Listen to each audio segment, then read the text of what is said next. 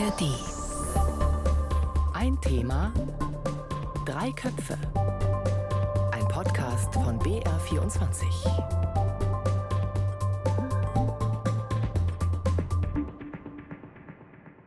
Herzlich willkommen zu Ein Thema Drei Köpfe. Ich bin Linus Lühring und wir starten die heutige Ausgabe gleich mal mit einer Schätzfrage, die ich hier in die Runde stelle an meine Gäste.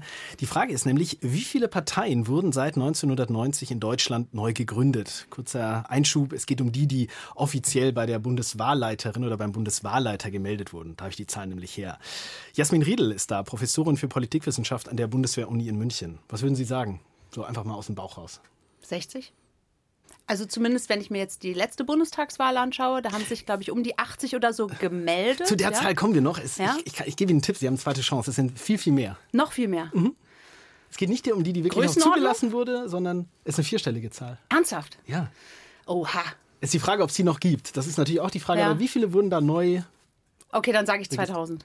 Okay. Ingo, Ich- jetzt hast ich- du natürlich ein ich- bisschen Glück. Ingo Lierheimer ist nämlich auch da, der Teamleiter Politik und Hintergrund beim BR. Glück ist gut. Ich hätte eigentlich 150 gesagt, weil ich weiß, dass es seit 2020 44 waren.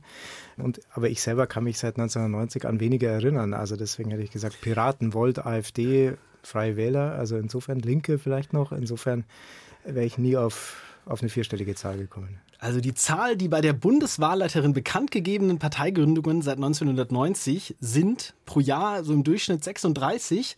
Und wenn man das aufsummiert seit 1990, dann sind es 1226. Das ist unfassbar. Das hätte ich nie gedacht. Wovon es wahrscheinlich 1150 nicht mehr gibt, oder? Genau, das ist, das ist so die zweite Frage, aber es zeigt so ein bisschen, da ist wahnsinnig viel Bewegung drin. Die Frage ist auch, welchen Stand, welchen Status haben diese Parteien. Aber da sind wir genau bei dem Thema heute in ein Thema drei Köpfe, nämlich Parteien. Was macht das mit einer Demokratie, wenn da Parteien, immer mehr Parteien auch antreten, immer mehr Parteien gegründet werden? Das Jahr 2024 hat gerade angefangen und diesem Jahr kann man auch ein Label geben, nämlich Superwahljahr. Die Europawahl steht an, Landtagswahlen in Sachsen, Thüringen und Brandenburg und auch die Präsidentschaftswahl in den USA. Gut, die wird uns eher am Rande beschäftigen, aber eben diese Landtagswahlen. Das sind eher kleinere Bundesländer, aber die können eben eine ganz enorme Bedeutung haben. Die Frage dahinter, gibt es einen Rechtsruck? Wie wird sich möglicherweise die Parteienlandschaft in Deutschland verändern? Könnte das passieren, dass sich da richtig deutlich was tut? Anfang der vergangenen Woche, da konnte man schon so eine Idee bekommen, dass da möglicherweise was ansteht. Da hat nämlich eine neue Kraft große Ansprüche angemeldet. Bündnis Sarah Wagenknecht, Vernunft und Gerechtigkeit, so heißt die Partei, kurz BSW. Und diese Sarah Wagenknecht, die wir da gerade schon gehört haben, die hat eben große Ziele angegeben. Meine, wir gründen eine Partei, die soll das deutsche Parteiensystem verändern. Das heißt, sie soll sich für die nächsten 20, 30, 40 Jahre etablieren. Und auch hinzugefügt der ehemalige Verfassungsschutzchef Hans-Georg Maaßen, der überlegt, eine neue Partei zu gründen. Basis soll die sehr konservativ ausgerichtete Werteunion sein, die ursprünglich CDU-nah war. Also das ist die Basis. Ich fasse nochmal die Fragen dieser Ausgabe von der Thema Drei Köpfe zusammen. Sarah Wagenknecht und ihre Partei, was steckt konkret dahinter? Welche Chancen hat diese Partei? Und dann eben auf der größeren Ebene, warum gibt es mehr Parteien? Wohin führt diese Entwicklung? Was ist da möglicherweise zu befürchten? Oder ist das tatsächlich auch was Gutes? Da sind verschiedene Wege denkbar, über die diskutieren wir jetzt. Aber erstmal, Frau Riedel, würde ich gerne auf dieses Bündnis Sarah Wagenknecht konkret zu sprechen kommen, kurz BSW. In der Zeit wurde diese Partei als Wutstaubsauger bezeichnet. Wie fällt Ihre Einschätzung aus? Einfach ganz allgemein gefragt. Ist das eine Protestpartei oder sehen Sie da mehr Substanz? Also als reine Protestpartei würde ich diese Bewegung Sarah Wagenknecht jetzt nicht bezeichnen wollen. Ich glaube, das wird den Unterstützerinnen nicht so ganz gerecht und nimmt dann auch die Möglichkeiten, die sozusagen im politischen Feld für die Partei sind, nicht so ganz ernst. Was wir sehen, ist, dass die Bewegung Sarah Wagenknecht tatsächlich ein Feld abdeckt, was bisher noch blank war in der deutschen Parteienlandschaft, zumindest wenn wir das Parteiensystem danach kategorisieren, welche Parteien auch im Parlament sind, also in den Landesparlamenten oder im Bundestag sind. Und da ist tatsächlich Raum, eine gewisse Repräsentationslücke zu schließen, also ein Feld, was bisher nicht abgedeckt ist. Siehst du das auch so, Ingo? Da wird ja oft dieses Schlagwort linkskonservativ dieser Partei gegeben. Ist ja, da eine Repräsentationslücke? Ist, ich, ich, weiß nicht, ob es mit so Schlagworten zu greifen ist. Es ist ja eine wilde Mischung linkskonservativ, mhm. also quasi von allem ein bisschen was. Es ist vielleicht tatsächlich so wie, wie so eine neue Kaffeemelange. ähm, mehr, mehr robuster Bohnen, weniger Arabica. Wenn man von der Linken ausgeht, würde ich mal sagen, quasi erdiger und mit mehr Bitterstoffen mehr Bitterstoffen. Dann würde ich sagen, gucken wir uns diese Kaffeemischung, wie du gesagt hast, irgendwo noch mal kurz genauer an. Ich habe mal versucht, konkrete Ziele rauszuarbeiten. Höhere Steuern, also eine Umverteilung von oben nach unten, so könnte man es zusammenfassen, rigidere, restriktivere Migrationspolitik, eine Nähe zu Russland und Ablehnung von Waffenexporten bzw. Auslandseinsätzen. Ist das so zusammengefasst ähm, die Melange, die Sie auch sehen, Frau Riedel? Ja, das ist das, was ich auch sehe. Und wir so als Politikwissenschaftlerinnen, Politikwissenschaftler schauen ja immer in so zwei Dimensionen. Also wo sind die Parteien ökonomisch verortet, also zwischen starker Staatsintervention mhm. und ähm, wirtschaftsliberal und auf der gesellschaftspolitischen, also eher libertär oder autoritär. Und da ist so, dass diese Bewegung Sarah Wagenknecht da ist, dass es stark staatsinterventionistisch, Umverteilungspolitik auf der ökonomischen Achse und eben sehr traditionell bis autoritär autoritär auf den gesellschaftspolitischen Fragen. Das ist dann so Migration, traditionelle Weltbilder und so weiter. Das finde ich sehr spannend, dass wir gleich am Anfang über ein Programm dieser Partei sprechen, das es noch gar, das nicht, noch gibt. gar nicht gibt. oder? Ja? Deswegen würde ich eigentlich ergänzen und sagen, es ist so ein harter Anti-Establishment-Kurs auch, ähm, der sich jetzt gerade äh, erstmal bemerkbar macht, also gegen die da oben vor allem. Wir haben gerade einen O-Ton gehört, wo sie hieß Rückkehr zur Vernunft, was ja heißt, dass im Moment keine Vernunft vorhanden ist. Ähm, also insofern ist es für mich im Moment erstmal eine Gegenpartei. Umfragen haben das BSW, also das Bündnis Sarah Wagenknecht, zum Teil schon bei 25 Prozent gesehen. Das war eine Zahl aus dem letzten Jahr. Wer muss denn diese Partei besonders fürchten? Die AfD, die Linke oder sogar auch die CDU? Also wenn wir jetzt sozusagen bei dem Punkt bleiben, dass noch nicht ganz klar ist, wie das Programm aussehen wird. Ja, alles unter Vorbehalt. Alles unter, alles unter Vorbehalt, wobei ich denke, dass sowohl von den Personen als auch von den Entwicklungen in den vergangenen Jahren so ein bisschen was für diese Richtung spricht. Und wenn die weiter, weiter gegangen wird, dann ist einerseits WählerInnenpotenzial auf Seiten der AfD, also bei all denjenigen, die die AfD gerade aufgrund dieser gesellschaftspolitischen Haltungen und strikten restriktiven Migrationspolitik, auch des populistischen Stils oder bei der AfD ist es ja nicht nicht bloßer Populismus, sondern rechtsradikal Äußerungen auch. Also was so in diese gesellschaftspolitischen Dimensionen geht, da ist sicherlich Musik drin für Wählerinnen und Wähler von dieser Seite. Dann muss man sehen, ist die Bewegung Sarah Wagenknecht eine Abspaltung von der Linken. Das heißt, sie wird auch dort Wählerinnen und Wähler ziehen können, unter Umständen auch von Teilen der SPD. Weil ich gerade bei dem Thema Migrationspolitik, das ist, finde ich, mit das spannendste Feld, weil das ja der quasi konservative Teil in dem linkskonservativen Etikett ist. Vielleicht noch ergänzen möchte, dass Wagenknecht ja eines schon macht, sich klar von der AfD abzugrenzen. Also das muss man, glaube ich, wirklich sagen. Also wir haben ja gerade diese Woche wieder von den Deportationsgelüsten und dem, der völkischen Politik der AfD gehört. Also da, glaube ich, ist diese BSW doch ganz anders aufgestellt, nämlich noch im Rahmen des Grundgesetzes. Also eine striktere Migrationspolitik, ja, mhm. aber eben wirklich im, in demokratischen Rahmen. Ja, mhm. ja. Mhm. Ich würde gerne an dieser Stelle mal ganz kurz so einen Exkurs machen, weil ich persönlich hatte so das Gefühl, wir haben über Parteigründungen gesprochen. Ich habe einfach mal kurz geschaut, was ist denn überhaupt nötig, um eine Partei zu gründen? Also beispielsweise, um auch bei der Bundeswahlleiterin in dem Fall ja, sich zu melden.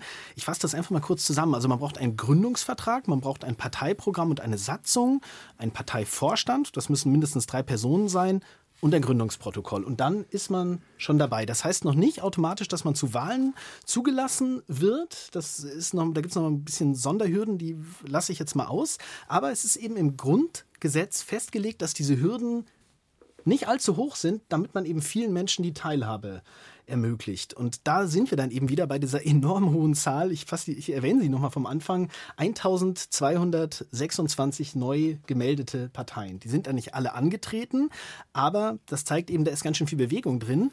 Und die Zahl der Parteien, die angetreten sind bei Wahlen und die Zahl der Parteien, die dann auch zugelassen wurden zur Bundestagswahl, da muss man eine kleine Einschränkung machen, die sind dann wohl nicht alle angetreten, aber wenn man sich die Zahl der zugelassenen Parteien anschaut von den letzten drei Bundestagswahlen, da merkt man einen ganz klaren Trend. Jetzt kommen ein paar Zahlen, aufgepasst. 2013 waren 39 Parteien zugelassen zur Bundestagswahl. 2017 waren es dann schon 48 und 2021 bei der letzten Bundestagswahl, da waren es dann 54. Also von 39 auf 54, 15 mehr innerhalb von zwei Wahlen. Also da merkt man ganz klaren Trend. Und ich würde jetzt mal noch eine These in den Raum stellen. Diese Parteien, die werden nicht nur mehr, sondern sie haben auch immer stärker die Chance, wirklich eine nennenswerte Zahl an Wählerinnen und Wählern zu bekommen. Da reden wir gleich drüber, aber vorher noch die Einschätzung von Sherwin Haksheno, das ist der stellvertretende Parteivorsitzende des BSW, des Bündnis Sarah Wagenknecht. Und so blickt er in die Zukunft. Ist es absehbar, dass bei der nächsten Bundestagswahl weniger als 50 Prozent der Wahlberechtigten ihre Stimme für eine der sogenannten demokratischen Parteien der Mitte abgeben werden? Die Mehrheit hat das Vertrauen in diese etablierten Parteien verloren. Also da ist auch ein, ja, wie soll man sagen, so ein, so ein, Argument dabei, um eigene Wählerinnen und Wähler zu mobilisieren. Aber ja, er versucht ja diesen Eindruck zu stützen, kleinere Parteien haben immer größere Chancen, relevante Wählerstimmen zu bekommen. Ingo, würdest du dem zustimmen? Die Entwicklung, also wenn man ins Parlament schaut, ja, dann ist das Parlament gewachsen seit Jahren. Ähm, wir haben jetzt eine zum ersten, nicht zum ersten Mal, aber sagen wir mal in, in den letzten Jahrzehnten zum ersten Mal wieder eine Drei-Parteien-Koalition auf Bundesebene, also insofern eindeutig. Ähm, aber ich bin sehr skeptisch, dass sehr viele Parteien es schaffen werden, über die 5-Prozent-Hürde zu kommen. Und das ist ja eben der Unterschied. Ich habe die Europawahl gerade angesprochen, wo es diese Hürde nicht gibt, ähm, dass einfach im Parlament sehr viele Parteien sind. Ich glaube, die Erfahrungen hatten wir in Deutschland auch schon mal, Stichwort Weimar, ähm, dass das nicht gut ist für die Demokratie. Und wir sehen es ja auch in anderen Ländern, wenn wir nach Belgien, Italien schauen, dass äh, das nicht unbedingt äh, das Regieren und überhaupt Politik machen einfacher macht. Hm, die 5%-Hürde und das, was du gerade gesagt hast, der Blick in andere Länder, das merken wir uns mal. Frau Riedel, an Sie die Frage, würden Sie sagen, dass Parteien, neue Parteien vor allem an den politischen Rändern gegründet werden? Stimmt dieser Eindruck? Ich kann nachvollziehen, dass man den Eindruck hat, weil jetzt gerade aktuell einfach auch Parteien mit ihren Neugründungen präsent sind, die eben nicht in der programmatischen Mitte sind, keine Masseparteien sind oder dergleichen.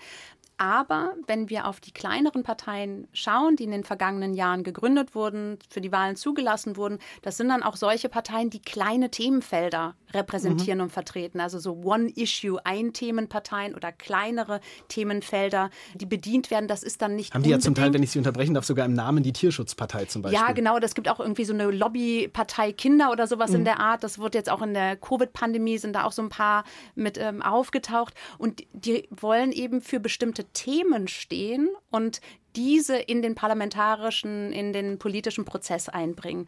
Und die streicht man ja eigentlich weg, einfach aus der Gleichung, wenn man sagt, es wird nur an den politischen Rändern mhm. entstehen mhm. neue Parteien. Aber das, was jetzt mit Bewegung Sarah Wagenknecht oder vielleicht auch mit der Werteunion, wenn es dann zu einer Parteigründung kommen sollte und wenn es beiden gelingen sollte, auch in die Parlamente einzuziehen, dann ist es sicherlich nicht die programmatische Mitte, an der sie stehen.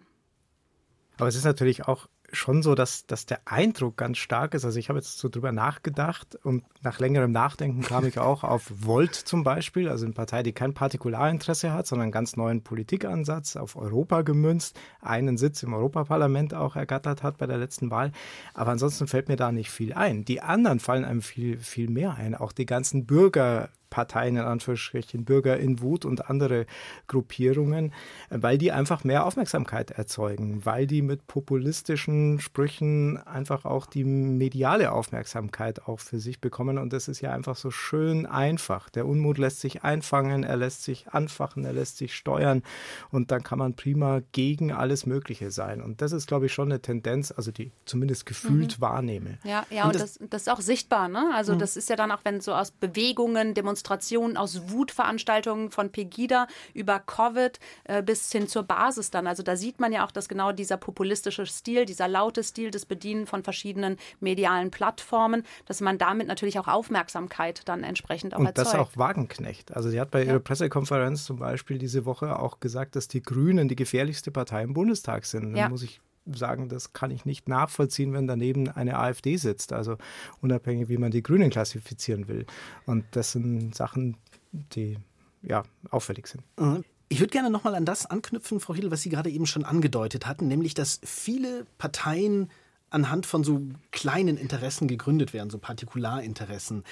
Man könnte ja das, wenn man das weiterdenkt, auch ähm, darauf beziehen, dass viele Menschen weniger Lust haben auf Kompromisse, sondern sagen, ich bin damit unzufrieden und dann gründe ich halt meine eigene Partei und versuche, das durchzusetzen. Ist das so? Ist ein, eine Ursache für diese Mehr, für, für dieses Mehr an Parteien auch ähm, ja, ein, ein abnehmender Wille zu Kompromissen?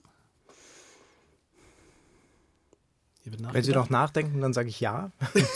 also für, für mich ziemlich eindeutig, weil dieser, diese Kompromissfähigkeit, die fehlt uns ja jetzt gerade auch in, bleiben wir mal in der Koalition auf Bundesebene ganz stark. Oder sagen wir es mal andersrum. Also die, es wird zumindest sehr stark kritisiert, wenn Kompromisse geschlossen werden. Sagen wir es mal so rum. Ja. Mhm. Das äh, wird vielleicht leichter ein Schuh draus. Das heißt, der Kompromiss an sich wird nicht als Wert erachtet, sondern er wird so, sofort als Streit gegeißelt, als Auseinandersetzung, als Disput. Der muss es ja sein, der Disput, logischerweise bei drei Parteien, die auch unterschiedliche Ausrichtungen haben. Aber wenn man am Schluss zum Ergebnis kommt, dann finde ich, muss man das auch anerkennen. Und mhm. das fehlt mir ziemlich in den letzten Jahren generell. Und wenn man mal noch viel weiter zurückdenkt, dann war es ja schon so, dass Leute als Wähler mit einer Partei verbunden waren oder als Mitglied sowieso mit einer Partei verbunden waren. Also die sind da nicht einfach ausgetreten oder die haben nicht einfach gesagt, das nächste Mal wähle ich halt irgendwas anderes, sondern sie haben versucht, von innen heraus auch was zu ändern. Und das hat sich, glaube ich, schon massiv verändert in den letzten 20 Jahren. Also die Linke ist ein gutes Beispiel dafür. Mhm. mhm. Frau, also Riedel, die, Frau ja. Bevor Sie antworten, würde ich Ihnen gerne noch versuchen, noch so, so noch eine weitere Frage, schnell mit rein. Genau, genau. Sie haben dann am Ende fünf Fragen, die Sie bitte in einer tollen Antwort beantworten. Nein, es war nämlich so, dass ich ähm, hier schon mal eine Folge von Ein Thema Drei Köpfe gemacht habe, zu, nämlich zu dieser, Streit, zu dieser Frage, die Ingo gerade angedeutet hat, Streit in der Politik. Wie viel Streit braucht Politik? Und da hatte ich Sabine Leuthäuser-Schnarrenberger zu Gast, die FDP-Politikerin und ehemalige Bundesjustizministerin. Und mit ihr habe ich eben darüber gesprochen. Streit, ist das zu viel? Und das war ihre Antwort. Intern muss man in einer Ampel mit drei Parteien, das war bei zwei Parteien schon so, wie ich es kannte, äh, natürlich auch streiten, ringen um den richtigen Weg. Aber man muss nicht alles und jedes Detail gleich in der großen Öffentlichkeit darlegen, weil die Bürger dann überhaupt nicht wissen, woran sie sind. Von daher war ich von dieser Form des Streits wirklich nicht begeistert. Thema Streit. Ist das so, dass ähm, Ingo hat gesagt, Streit wird zu negativ oft gesehen. Also man, das ist einfach wichtig, man braucht die Auseinandersetzung. Aber, und das wäre jetzt die Frage an Sie, übertreibt die Ampel da vielleicht auch ein bisschen mit dieser Auseinandersetzung? Schafft man es nicht sinnvoll deutlich zu machen, naja, wir müssen uns halt auseinandersetzen und dann ist es teilweise auch so, dass es äh, anstrengend ist und vielleicht auch laut wird. Also ich würde vielleicht jetzt als Teilantwort das gar nicht so sehr auf die Ampel beziehen, mhm. sondern eher grundsätzlich, Bürgerinnen und Bürger mögen es nicht, wenn die Politiker sich streiten. Die wollen, dass die ihre Politik machen, die wollen, dass sie Probleme lösen, die wollen, dass am Ende des Monats genügend Geld in der Eigenportemonnaie liegen bleibt. Das ist einfach so. Ja? Aber das Kuriose ist dann auf der anderen Seite, also jeder von uns hat gerne genügend Geld zum Leben, Handlungssicherheit, soziale Sicherheit, also insofern ganz menschliche Bedürfnisse. Kurioserweise ist es aber auf der anderen Seite so, wenn diese Entscheidungswege die ja nötig sind, wenn man eine Koalition hat, bei zweien oder auch bei dreien, wenn man die nicht irgendwie doch auch transparent macht, dann heißt es wieder Hinterzimmerpolitik. Also hm. ist so ein bisschen die Herausforderung und deswegen ja, beneide ich PolitikerInnen jetzt da auch gar nicht, ist die Herausforderung, diesen Weg zu finden, wie viel Kommunikation von Konflikt und Entscheidungsproblemen gibt man sozusagen nach außen als Transparenz und wie viel muss man sozusagen für sich behalten auf der anderen Seite? Schwierige Entscheidung. Und ich meine jetzt, und jetzt sage ich doch nochmal was zur Ampel, wir haben da schon drei sehr unterschiedliche Parteien. Und die haben es jetzt auch nicht leichter, ihre Wählerstimmen, ihre Wählergruppen, ihre programmatischen Punkte zusammenzubringen. Also die sind auch nicht zu beneiden. Und 5%-Hürde, Ingo, ich habe eben versprochen, darauf kommen wir wieder zurück. Das wäre jetzt meine Frage. Ist, das, ist diese 5%-Hürde, also wer weniger als 5% der Stimmen hat, vereinfacht gesagt, kommt nicht in den Bundestag, gibt diese Ausnahme mit den Direktmandaten. Aber ist die stark genug? Beispiel Belgien. Ich habe da eben mal ähm, vor der Aufzeichnung, bevor wir ins Studio gegangen sind, mal recherchiert. Da gab es fünf, sechs Parteien mit so neun, acht Prozent. Das Parlament sieht extrem gleich, sieht wie so ein Kuchen aus. Alle relativ ähnlicher Anteil. Würdest du sagen, dieses, diese 5%-Hürde ist trotzdem stark genug, um eben ja, diese berühmten Weimarer Verhältnisse zu verhindern? Ja, per se ist sie auf jeden Fall stark genug. Wir haben jetzt halt nur, wenn wir jetzt gerade mal nach Ostdeutschland schauen, in die Länder, in denen in diesem Jahr auch gewählt wird, natürlich dann noch die Situation, dass wir mit der AfD eine in Teilen rechtsextreme Partei haben, mit der keiner koalieren will und die relativ stark ist bei über 30 Prozent.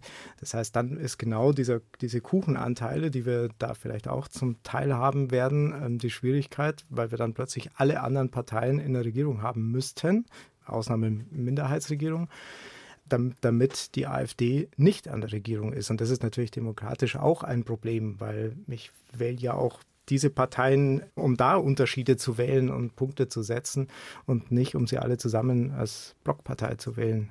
Mhm. Schiefer Vergleich, aber. Ja, aber Frau Riedel, Sie als Politikwissenschaftlerin, wenn ich Sie da nochmal auf ein bisschen theoretische Ebene äh, ansprechen darf. Ingo hat gerade Minderheitenregierungen angesprochen. Ist das vielleicht doch ein Punkt, wo wir unser Demokratieverständnis oder unsere, wie soll man sagen, unsere Flexibilität, was Regierungsbildungen angeht, hinterfragen müssen? Also, es wäre, okay, so ist die Ausgangslage. Wir müssen eben nicht Grüne, CDU, SPD zusammen eine Regierung packen, wie es eben zum Beispiel in Sachsen der Fall ist, um noch eine Regierung hinzubekommen, sondern es sind auch andere Möglichkeiten denkbar, wie es sie in, in Thüringen ja zum Beispiel auch gab, aber unter großem oder gibt unter großem Knirschen. Also Beispiel Minderheitsregierungen. Sollten wir da umdenken und sagen, ja, warum nicht? Lass es uns großflächiger probieren.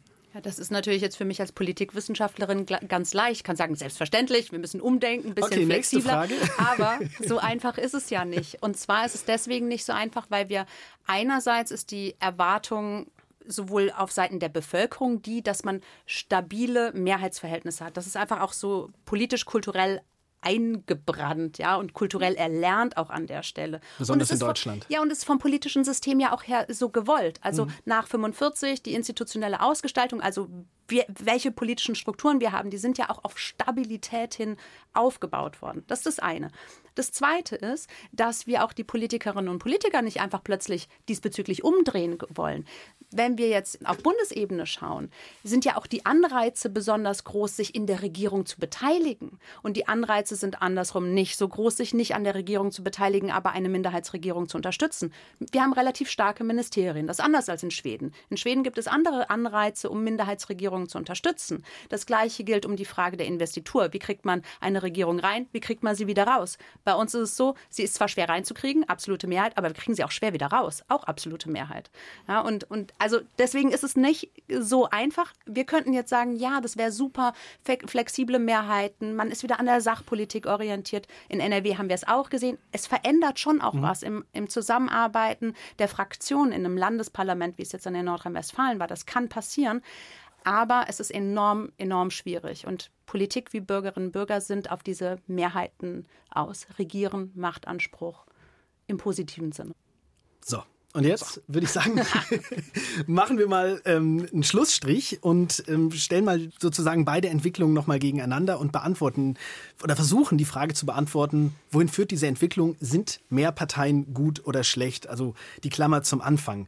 An dieser Stelle ein kurzer Blick ganz weit zurück, 1966. Da saßen im Bundestag drei Parteien, CDU, CSU und SPD und die FDP. Und die Union und die SPD, die haben dann beschlossen, ja, wir machen eine große Koalition. Zum ersten Mal gab es die damals in Deutschland, gab es seitdem schon ein paar Mal wieder. Aber damals war es so, dass über 400 Abgeordnete von SPD und Union einer Opposition der FDP gegenüber saßen mit nur ungefähr 50 Abgeordneten. Und ich habe im Archiv mal nachgegraben, dieser Wähler, der hat davon, von dieser Entwicklung damals überhaupt nichts gehalten. Ich muss sagen, ich hätte es nicht erwartet und ich halte es für eine ausgesprochene Katastrophe.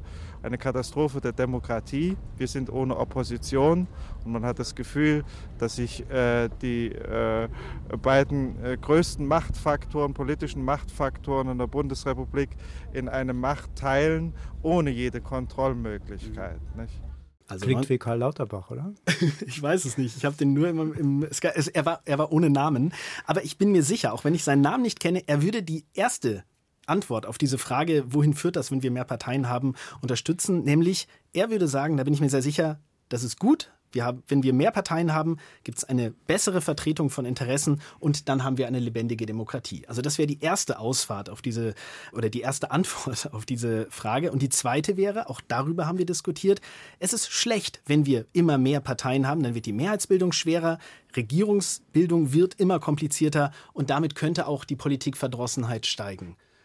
Ingo Lierheimer, Teamleiter Redaktion Politik und Hintergrund. Jasmin Riedel, Politikprofessorin an der Bundeswehr-Uni hier in München. Wie würden Sie sich entscheiden? Ist das eine gute Entwicklung, wenn wir immer mehr Parteien haben oder schlecht? Also eine Zersplitterung, eine weitere Fragmentierung des Parteiensystems, also derjenigen Parteien, die auch im Parlament sind, ist also sehr pauschal gesagt, zumindest nicht gut für Mehrheitsverhältnisse. Also unter der Bedingung, dass auch alle diese Parteien im Parlament auch einen relevanten Stimmenanteil entsprechend haben. Und klar, auf der anderen Seite würde man sagen, Demokratie lebt vom programmatischen Wettbewerb und von politischer Partizipation. Man schafft Partizipationsanreize und Möglichkeiten, wenn Parteien da sind. Und man kann vielleicht auch den einen oder anderen Nichtwähler, Nichtwählerin mobilisieren. Und der programmatische Wettbewerb ist auch da. Aber ob man dafür wirklich, ich sage jetzt mal, zehn Parteien bräuchte, sei mal dahingestellt. Also, und zumindest für den deutschen Fall sehen wir, dass die Neugründungen, die relevanter werden, dass die wir hatten es auch darüber gesprochen, vielleicht doch eher an den politischen Rändern sind, die Mitte ausdünnen und damit letztlich die Regierungsfähigkeit und die Entscheidungsfindung auch erschweren und das in Zeiten, wo wir dringend klare Entscheidungen brauchen. Stichwort Kompromiss. Also schon gut, dass wir mehr Parteien haben als noch 1966. ähm, ich kann mich aber selber noch erinnern, als dann die Grünen kamen 1980. Was war das für ein Aufruhr? Was war das für eine Auseinandersetzung? Ähm, aber es war definitiv eine Belebung und es gilt für andere Parteien auch, die seitdem aufgetreten sind. Ich glaube auch irgendwann ist mal gut. Da glaube ich, ist die 5%-Hürde aber immer noch eine ganz gute und ganz hohe. Ich würde es eher an Bedingungen knüpfen, dass man sagt, es wäre schön, wenn diese Parteien, die dann auch letztlich im Parlament sitzen, Bedingungen erfüllen, wie konstruktive Politik zu machen, wie Programmparteien sind und nicht nur einfach Gegenparteien sind und auch mehr Demokratieverständnis zeigen. Also sprich auch selbst im Umgang in der Rhetorik mit den anderen Parteien. Da haben wir ja auch gerade letztes Jahr erlebt, dass das alles andere als gut war. Und ich glaube, viele Wählerinnen und Wähler gar nicht mehr unterscheiden können, wenn Politiker etwas zuspitzen, wie die Grünen sind die größte Gefahr für die Republik, dies, dies nun wirklich stimmt oder nicht, sondern das wirklich für bare Münzen nehmen, selbst wenn es total überspitzt gemeint war.